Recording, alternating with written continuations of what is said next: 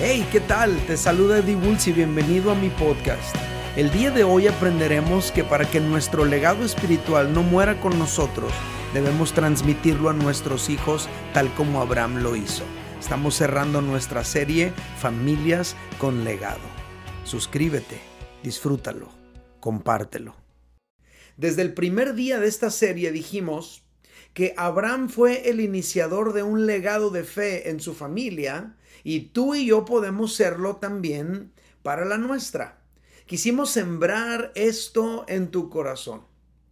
Les expliqué que el legado de Abraham inició cuando respondió en fe al llamado de Dios y que al tener las condiciones necesarias, Abraham pudo correr tras ese llamado.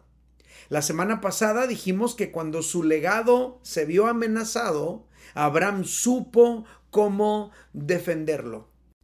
Hoy quiero compartirles lo siguiente partiendo de esta pregunta. ¿De qué sirve construir un legado espiritual si no lo transmitimos a nuestros hijos? Morirá con nosotros. Por eso mi mensaje en esta ocasión es este. Transmite tu legado.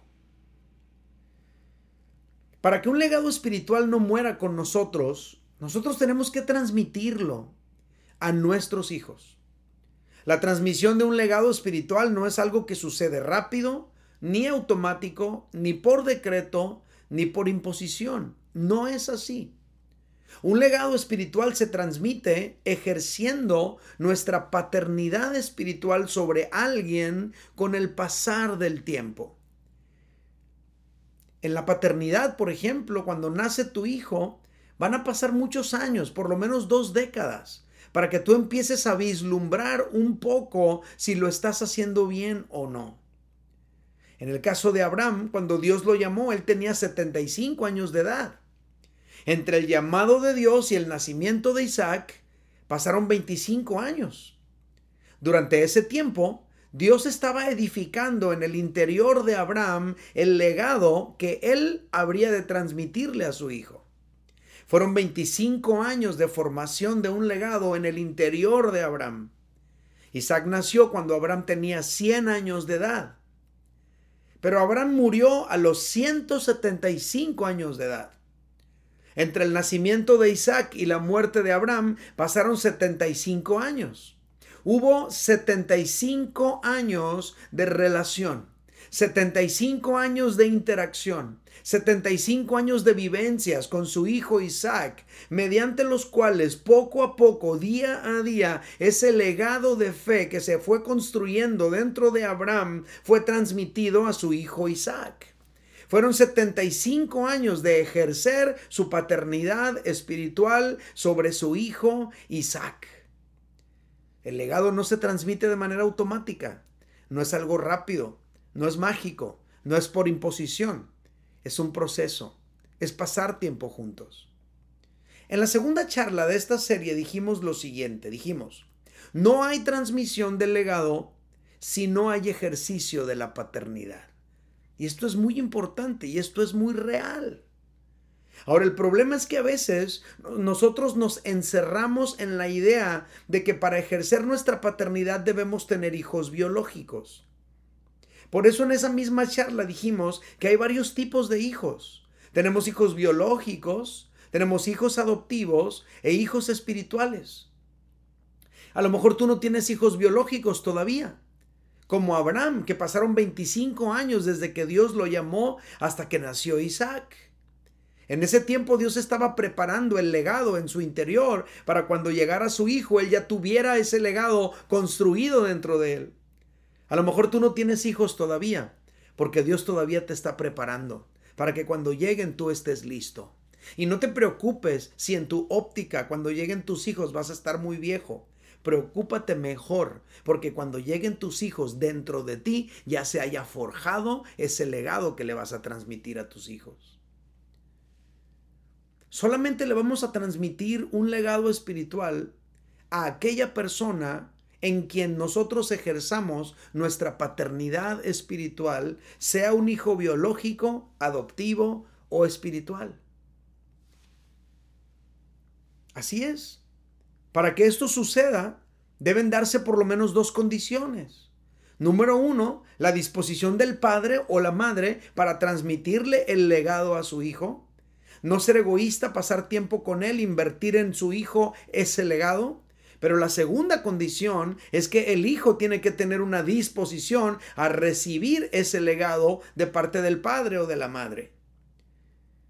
Imagínate un papá que quiere transmitirle un legado a su hijo, pero al hijo no le interesa ese legado. Entonces no hay transmisión. Se tienen que dar las dos condiciones, el padre transmitiendo el legado y el hijo dispuesto a recibirlo. Pero estas dos condiciones se podrían reducir al siguiente concepto más sencillo y simple, y es este, tiempo juntos. El legado espiritual se va a transmitir en la medida que pasemos tiempo juntos. Padre, si pasas tiempo con tu hijo, podrás transmitirle tu legado. Si no, no. No es a la distancia, es en una relación. Ahora, hijo, si pasas tiempo con tu padre, podrás recibir ese legado. Si tu padre te invita a que lo acompañes, ve con él. Si tu padre te invita a pasar tiempo con él, ve con él. Porque si le dices no, tú estarás cerrando la puerta a recibir el legado que él pudiera transmitirte. Aquel con quien pases más tiempo será quien reciba tu legado espiritual. ¿Es cierto eso? Claro que sí. Te voy a mencionar algunos ejemplos de la Biblia. Por ejemplo, ¿quién recibió el legado de Moisés? Ninguno de sus hijos biológicos. Fue Josué. Pudiéramos decir que su hijo espiritual, su hijo ministerial. ¿Y por qué Josué recibió el legado? Porque con él es con quien pasó más tiempo. Josué siempre andaba con él, a donde iba Moisés, allí iba Josué, acompañándolo en cada una de las cosas que hacía. A lo mejor sus hijos biológicos no, querían pasar tiempo con su papá. A lo mejor a sus hijos biológicos no les interesaba el liderazgo que tenía su papá. A lo mejor a sus hijos biológicos no les interesaba darle continuidad a lo que su papá había iniciado. O a lo mejor sus hijos biológicos eran muy pequeños. El asunto es que los hijos biológicos de Moisés no heredaron el legado espiritual de Moisés, fue Josué, no su hijo biológico, su hijo espiritual. ¿Quién recibió el legado de Isaac? Fue Jacob. Aunque Esaú fue el mayor y aunque Esaú era el favorito de Isaac, fue Jacob quien recibió el legado. Porque fue Jacob el que se quedaba en casa para estar con su padre porque fue Jacob el que anhelaba la bendición espiritual sobre él. Fue Jacob el que quería el legado espiritual que, que residía sobre la vida de su padre. Fue Jacob el que siguió las indicaciones que su padre le dio. Esaú nunca estaba en casa. Esaú estaba en el campo. Esaú hacía lo que le venía en gana. Esaú no tenía control, no tenía dominio. Esaú se dejaba llevar por sus impulsos. Y aunque Esaú era el mayor, y aunque Esaú era el favorito de su padre, no fue Esaú quien recibió el legado. Fue aquel con quien su padre pasó más tiempo. Fue aquel que quiso pasar más tiempo con su padre. Quien recibió el legado del sacerdote Elí para ser el siguiente juez de Israel. Fue Samuel. Y Samuel no era un hijo biológico de Elí. De hecho, ninguno de los hijos biológicos de Elí recibió el legado de Elí porque no absorbieron el corazón de su padre, no absorbieron el legado espiritual. Ellos tenían un proceder totalmente distinto al de su padre, pero Samuel pasó tiempo con Elí.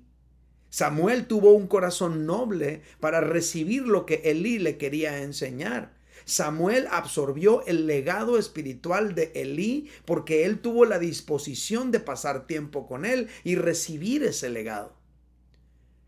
Y para cerrar esta, esta serie de ejemplos, ¿cómo fue que Jesús vertió su legado espiritual en sus discípulos? Pasando tiempo con ellos viajando con ellos, comiendo con ellos, durmiendo con ellos, viviendo diferentes experiencias con ellos.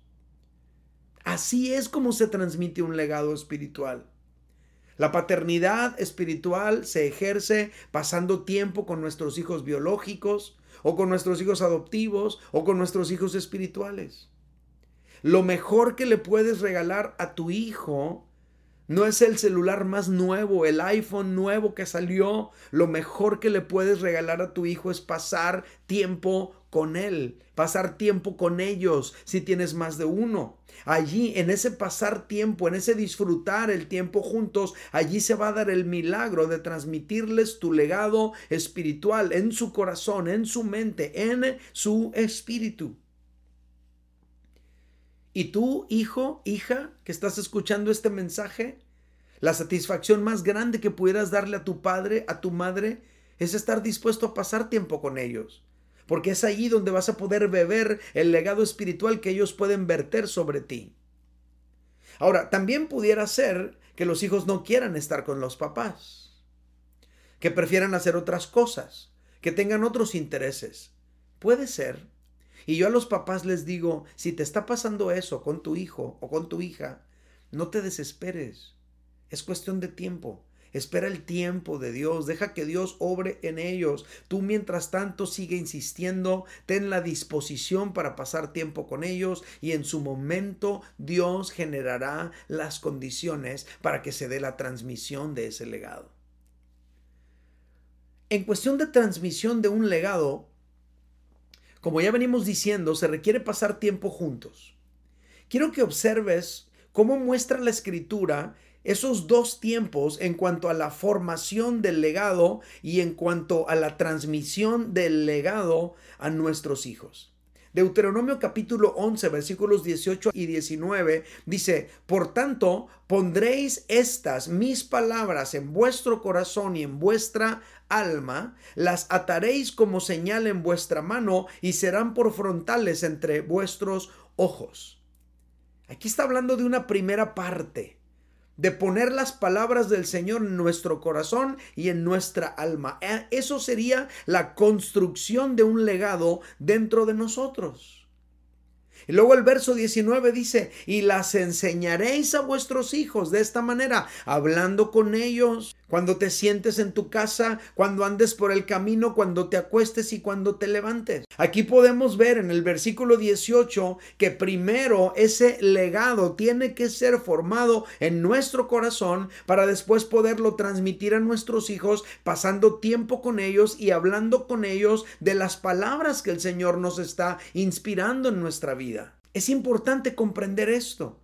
Otro fragmento de la escritura dice lo siguiente, en Isaías capítulo 38, versículos 19, dice, todo padre hablará a sus hijos acerca de tu fidelidad. ¿De qué está hablando este fragmento? Está hablando de pasar tiempo juntos, los padres y los hijos, y en esa conversación juntos poder compartir los padres con los hijos acerca de la fidelidad de Dios.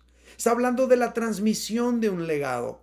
No hay forma de transmitir un legado espiritual sin pasar tiempo con nuestros hijos, ejerciendo nuestra paternidad con ellos. De todo esto surge una verdad que quiero compartir con todos ustedes este día y es la siguiente. Para que nuestro legado espiritual no muera con nosotros, debemos transmitirlo a nuestros hijos tal como Abraham lo hizo. Y ante esta declaración surge esta pregunta, ¿cómo transmitió Abraham su legado a su hijo? Tengo tres respuestas de acuerdo a la historia de Abraham Isaac.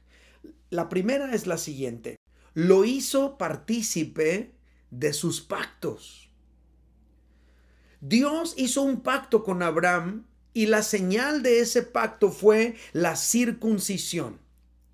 Y cuando nació su hijo, entonces Abraham lo hizo partícipe de ese pacto. El doctor Lucas, el autor del libro de los Hechos en el Nuevo Testamento, escribió lo siguiente. En Hechos capítulo 7, verso 8 dice, y le dio el pacto de la circuncisión. ¿A quién se lo dio? A Abraham. Y así Abraham engendró a Isaac y le circuncidó al octavo día e Isaac a Jacob y Jacob a los doce patriarcas. Aquí podemos ver de una manera súper gráfica, súper bien explicada, con mucha claridad, cómo el legado espiritual de Abraham fue transmitido a las siguientes generaciones mediante el pacto de la circuncisión. Entonces Abraham hizo partícipe a su hijo Isaac de un pacto que él tenía con Dios. Es la mejor manera en la que nosotros podemos transmitirle a nuestros hijos un legado espiritual. Tenemos que compartirles a nuestros hijos esos pactos que nosotros tenemos con Dios, esas promesas que nosotros le hemos hecho a Dios a lo largo de los años, esa, esas negociaciones que hemos tenido con Dios a lo largo de los años para que nuestros hijos entiendan por qué tú y yo nos comportamos como nos, nos comportamos, para que nuestros hijos entiendan por qué nos congregamos, por qué ¿Por qué servimos? ¿Por qué compartimos nuestra fe con otros? Porque tenemos un pacto con Dios, porque hemos entendido la maravillosa bondad del Señor. Y entonces en, al entender esa bondad de Dios para con nosotros, hemos tomado decisiones y vivimos de acuerdo a esas decisiones, de acuerdo a esos pactos. Tenemos que compartir eso con nuestros hijos para que ellos lo sepan y de esa manera van a recibir ese legado espiritual. Quizá también tú tienes algunos pactos con Dios. Abraham los tenía. A lo mejor tú también los tienes. Quizá tú también le has hecho a Dios algunas promesas. Comparte con tus hijos esas promesas. Cuéntales a tus hijos la historia de esas promesas y en la medida de lo posible hazlos partícipes de los pactos que tú tienes con Dios. Y eso va a marcar sus corazones. Y acuérdate, es un asunto a largo plazo. En cuanto a Abraham e Isaac, fueron 75 años de paternidad, fueron 75 años de relación. No te desesperes, no es de una vez y ya, pero hazlos partícipes de tus pactos. Yo recuerdo que cuando era pequeño, mi madre me daba el sobre de los diezmos para ir a entregarlos allí al frente. No fue una vez ni dos, fueron muchas veces. Era cada vez que íbamos a la congregación. Ella me llevaba a la congregación de pequeño. Ella siempre me, me estaba inculcando el deseo de ir a la iglesia. Si bien nunca me forzó, nunca me obligó, siempre me invitó. Mientras yo estaba en esa edad en la que yo simplemente tenía que ir a donde me llevaba ella me llevó a la congregación. Después cuando ya tuve libertad para decidir, hubo una temporadita que no fui, pero ya en mi corazón se había sembrado ese, esa semilla de, de ser parte, de congregarme, de ir a buscar a Dios. Mi mamá tenía una frase siempre que me compartía y su frase era, Dios proveerá, hijo. Nos compartía algunos problemas económicos de la casa, nos platicaba algunas situaciones y cuando yo sentía que estábamos en problemas y le preguntaba, ¿cómo le vamos a hacer? La respuesta de mi mamá siempre era, Dios proveerá, hijo. Básicamente, mi mamá me estaba haciendo partícipe de las cosas que ella ya había comprendido de parte de Dios y eso me marcó, me marcó profundamente. Mi mamá me hizo partícipe de sus pactos con Dios. El pacto de congregarse, el pacto de diezmar, el pacto de creerle a Dios por la provisión diaria. Ella me lo compartió, ese pacto me hizo parte de él y eso marcó mi vida. En lo personal, prácticamente todas las noches de la infancia de mi hijo oraba por él Leía la palabra de Dios con él, lo acompañaba mientras se dormía, nos hincábamos los dos junto a su cama y a unos cuantos centímetros de su rostro le hablaba yo de los planes que Dios tenía para él. Era una manera de ir transmitiéndole un pacto, de irlo haciendo partícipe de los pactos que yo tengo con Dios. Estoy seguro que de alguna forma eso marcó su vida cómo transmitió Abraham su legado a su hijo. Número uno, lo hizo partícipe de sus pactos. Número dos, vivió una aventura con su hijo. Algo que marcó mucho la vida de Isaac fue una aventura que vivió con su padre Abraham y algo que marca mucho la vida de los hijos es que los padres hagan algunos viajes con ellos. Vivir aventuras con ellos, aventuras de fe con ellos, son experiencias que los van a marcar para siempre y que jamás olvidarán, así como Isaac jamás olvidó una aventura de fe que vivió con su padre. Abraham hizo un viaje especial. Fue un viaje con su hijo Isaac. Un viaje que Isaac seguramente jamás olvidó. Vamos a leer algunos fragmentos que nos platican sobre ese viaje. Génesis capítulo 22, versículos 4 al 6 dice, Al tercer día alzó Abraham sus ojos y vio el lugar de lejos. Entonces dijo Abraham a sus siervos, Esperad aquí con el asno, y yo y el muchacho iremos hasta allí y adoraremos, y volveremos a vosotros. Y tomó Abraham la leña del holocausto y la puso sobre Isaac su hijo, y él tomó en su mano el fuego y el cuchillo, y fueron ambos juntos. Entonces habló Isaac a Abraham su padre y dijo, Padre mío, y él respondió, heme aquí, hijo. Y él dijo, he aquí el fuego y la leña, mas, ¿dónde está el cordero para el holocausto? Y respondió Abraham, Dios proveerá de cordero para el holocausto, hijo mío. E iban juntos. Esta es la parte fundamental. Iban juntos. Cuando se trata de transmitirle un legado a tus hijos, esto es lo importante, ir juntos. Pero este fragmento que leímos nos narra un viaje de tres días que Abraham y su hijo Isaac hicieron juntos. Fue un viaje padre e hijo solos.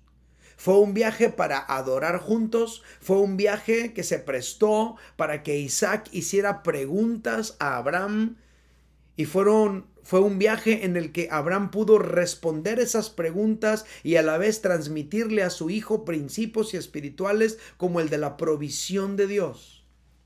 Ese fue un viaje juntos súper trascendental para la vida de ambos fue una ocasión que no dudo ni poquito, en lo más mínimo, que los marcó para siempre a ambos.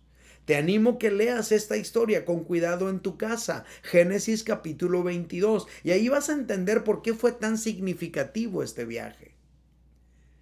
Pero trayendo esto a mi vida personal, yo recuerdo que a mi hijo le gustaba mucho que nos fuéramos solos en la moto a la playa.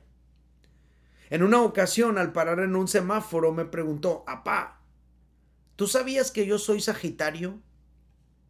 A mí me dio mucha risa por dentro, pero volteé con él y le dije, no, yo sabía que tú eres Jafet. Y él me dijo, no, apá, yo digo del horóscopo. Y bueno, nos quedamos con eso y en cuanto tuve la oportunidad yo le dije, yo sé de qué me hablas, hijo, pero nosotros no creemos que las estrellas guían nuestro destino. Nosotros creemos que Dios guía nuestro destino. Tu destino y tu futuro no está supeditado a la alineación de las estrellas. Tu destino y tu futuro está alineado a la voluntad de Dios. Fue algo que pude hablar con él. Fue algo que pude enseñarle a él. Y eso se dio en un viaje él y yo solos, haciendo algo que nos gustaba hacer, ir en la moto juntos. Pero eso se presentó en ese viaje. Cada vez que yo lo llevaba a la escuela en las mañanas, él y yo solos, era una oportunidad para que él me hiciera preguntas y para que yo pudiera contestarle esas preguntas. Cada vez que iba y lo recogía a la escuela y que tenía la oportunidad de andar solo con él en el carro, era una oportunidad para poder hablar de las cosas que a él le interesaba hablar. Y ahí yo podía darme cuenta que Dios ya estaba formando parte de sus pensamientos. De repente él me hacía preguntas sobre sobre Dios, preguntas sobre la vida, preguntas en cuanto a la relación que tiene la vida y Dios, etcétera. Y aún hoy que mi hijo ya es grande, que va a cumplir 20 años, viajar juntos es algo que disfrutamos mucho hacer. A veces tenemos que hacer viajes juntos de una hora, de dos horas. Cuando era pequeño, A él le encantaban los campamentos padres e hijos, que fuéramos a la isla, que fuéramos a los diferentes lugares donde hacíamos aquellos campamentos y que armábamos la casita de campaña juntos y dormíamos ahí en la noche y que había otros niños de su edad y otros padres, pero finalmente era un tiempo él y yo solos en la casita de campaña por las noches. Fue un tiempo que jamás olvidó. No hay nada que pueda sustituir el pasar tiempo juntos en algún viaje. Ahora tengo que insistir, si tú todavía no tienes la bendición de tener hijos biológicos, y tú te das cuenta que va a haber un campamento, padres e hijos, llévate un sobrino, llévate a alguien, algún niño en el cual tú puedas invertir tiempo, algún sobrino que tú ames, algún niño que con quien tú tengas una conexión, eso va a marcar su corazón y tú vas a estar ejerciendo una paternidad espiritual sobre él y vas a estar transmitiendo un legado. ¿Cómo transmitió Abraham su legado a su hijo? Número uno, lo hizo partícipe de sus pactos. Número dos, vivió una aventura con su hijo. Y número tres, participó en el proceso de la formación de su familia. Abraham tenía una visión muy clara para el matrimonio y la familia de su hijo Isaac. Por esa razón, Abraham no permitió que fuera la casualidad la que decidiera sobre la familia de su hijo Isaac. Ni la casualidad, ni el corazón, ni las hormonas de Isaac podían decidir sobre su futuro no podía Abraham arriesgar ese enorme legado espiritual a que se viniera abajo nada más por un arranque hormonal o por un impulso del corazón o por la casualidad. No, él tenía que participar en el proceso en el cual su hijo iba a formar una familia. Abraham se anticipó y tomó medidas al respecto y antes de que viniera Isaac a presentarle una novia por ahí problemática, él tomó la iniciativa acerca de él, cómo su hijo iba a formar una familia y en qué condiciones, porque Abraham entendía que había demasiado en riesgo. Fíjate cómo lo plantea la escritura. Génesis 24, versículos 1 al 4. Dice, era Abraham ya viejo.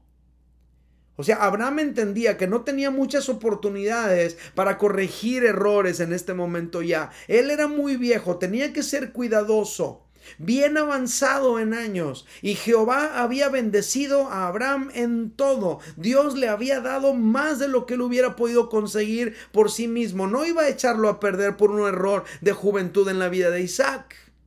Entonces dijo Abraham a, su, a un criado suyo, el más viejo de su casa, que era el que gobernaba en todo lo que tenía, pon ahora tu mano debajo de mi muslo. Era una manera muy oriental para hacer un pacto. Y te juramentaré por Jehová, Dios de los cielos y Dios de la tierra, que no tomarás para mi hijo mujer de las hijas de los cananeos, entre los cuales yo habito. Verso 4, sino que irás a mi tierra y a mi parentela y tomarás mujer para mi hijo Isaac. Aquí tú y yo podemos notar con una claridad impresionante que Abraham sabía qué clase de mujer no quería para su hijo. Él dijo, de las cananeas, no, por favor. Entendía la cultura de las cananeas y él decía, no hombre, si mi hijo se casa con una de estas mujeres, se va a echar a perder todo el legado espiritual que he formado en él. Con cananeas, no, yo tengo que asegurarme de que no termine casado con una cananea. Entonces Abraham visionaba claramente el tipo de esposa que quería para su hijo. ¿Qué cultura debería tener? ¿De qué religión debería ser? ¿De qué región debería venir? Etcétera. Abraham hizo esto antes de que viniera Isaac y le presentara una novia del barrio. Y esto es muy importante. Isaac tenía un corazón noble para seguir las indicaciones de su padre. ¿Y sabes cuál fue el resultado? Un matrimonio estable, una familia bendecida. Pero familia, había mucho en juego como para permitir que por un descuido en el área de los sentimientos de Isaac se destruyera el legado que Dios había depositado sobre él. Era algo muy importante. Abraham no podía permitirse un error a estas alturas. Entonces él tomó medidas, él se involucró. Él no dejó a su hijo suelto en esa área. Él pasó tiempo, él estableció un plan, él intervino de tal manera que pudiera cuidar esa área en la vida de su hijo porque era mucho en juego. La persona con quien tu hijo se case, la persona con quien tu hija se case puede representar una enorme bendición para ti o una enorme frustración para ti. Puede ser aflicción de espíritu para tu alma por mucho tiempo. Entonces no puedes dejar ese aspecto a la ligera. Si quieres transmitir un legado de fe a tus hijos que se pueda mantener hasta la siguiente generación, tienes que involucrarte en el proceso de saber con quién tu hijo va a formar una familia. En lo personal, con respecto a mi hijo, yo he orado por él por más de 20 años, por la que será su esposa. He hablado con él desde que nació acerca de la mujer que soñamos para él.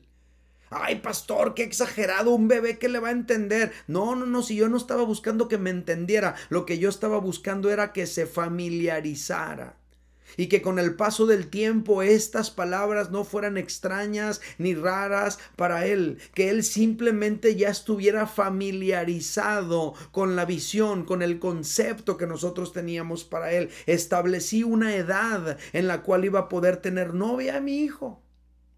Hasta hoy hemos tenido paz, hasta hoy hemos tenido buenos resultados en esto. Espero que el resultado final sea igualmente favorable, pero ya le va a tocar a él decidir bien.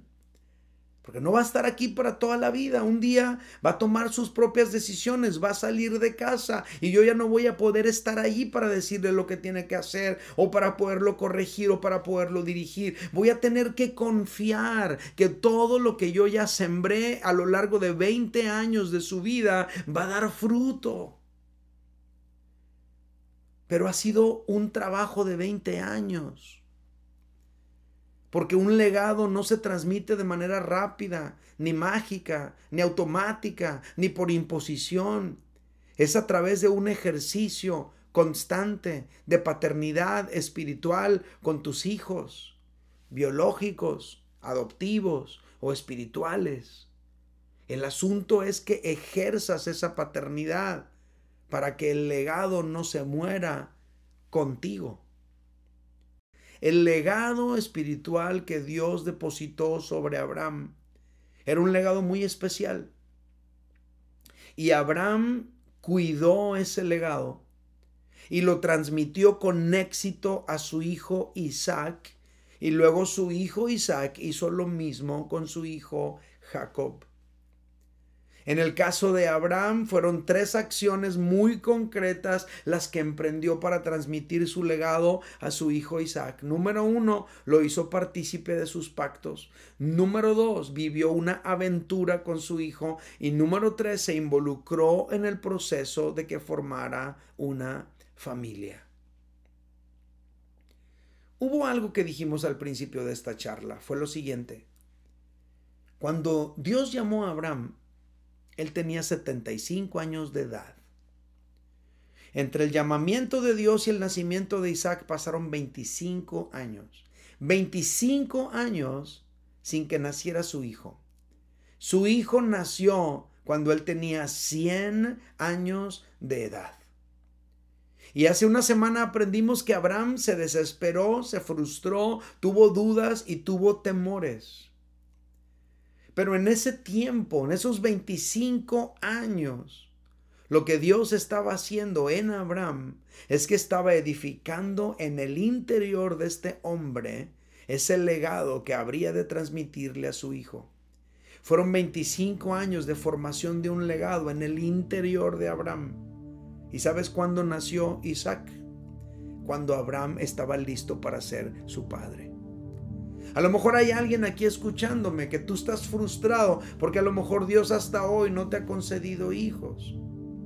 ¿Será que Dios todavía te está preparando para que seas un buen padre? ¿Será que Dios está todavía construyendo un legado dentro de ti? Y a lo mejor tú te sientes igual como Abraham se sentía, frustrado, atemorizado, con dudas. Pero yo te invito a pensar en este momento que a lo mejor Dios lo único que está haciendo es prepararte a ti para que cuando llegue el momento de que seas papá, tú ya tengas un legado espiritual construido dentro de ti. No podemos transmitir lo que no tenemos. Tú y yo necesitamos tener dentro de nosotros aquello que anhelamos transmitir a la vida de nuestros hijos.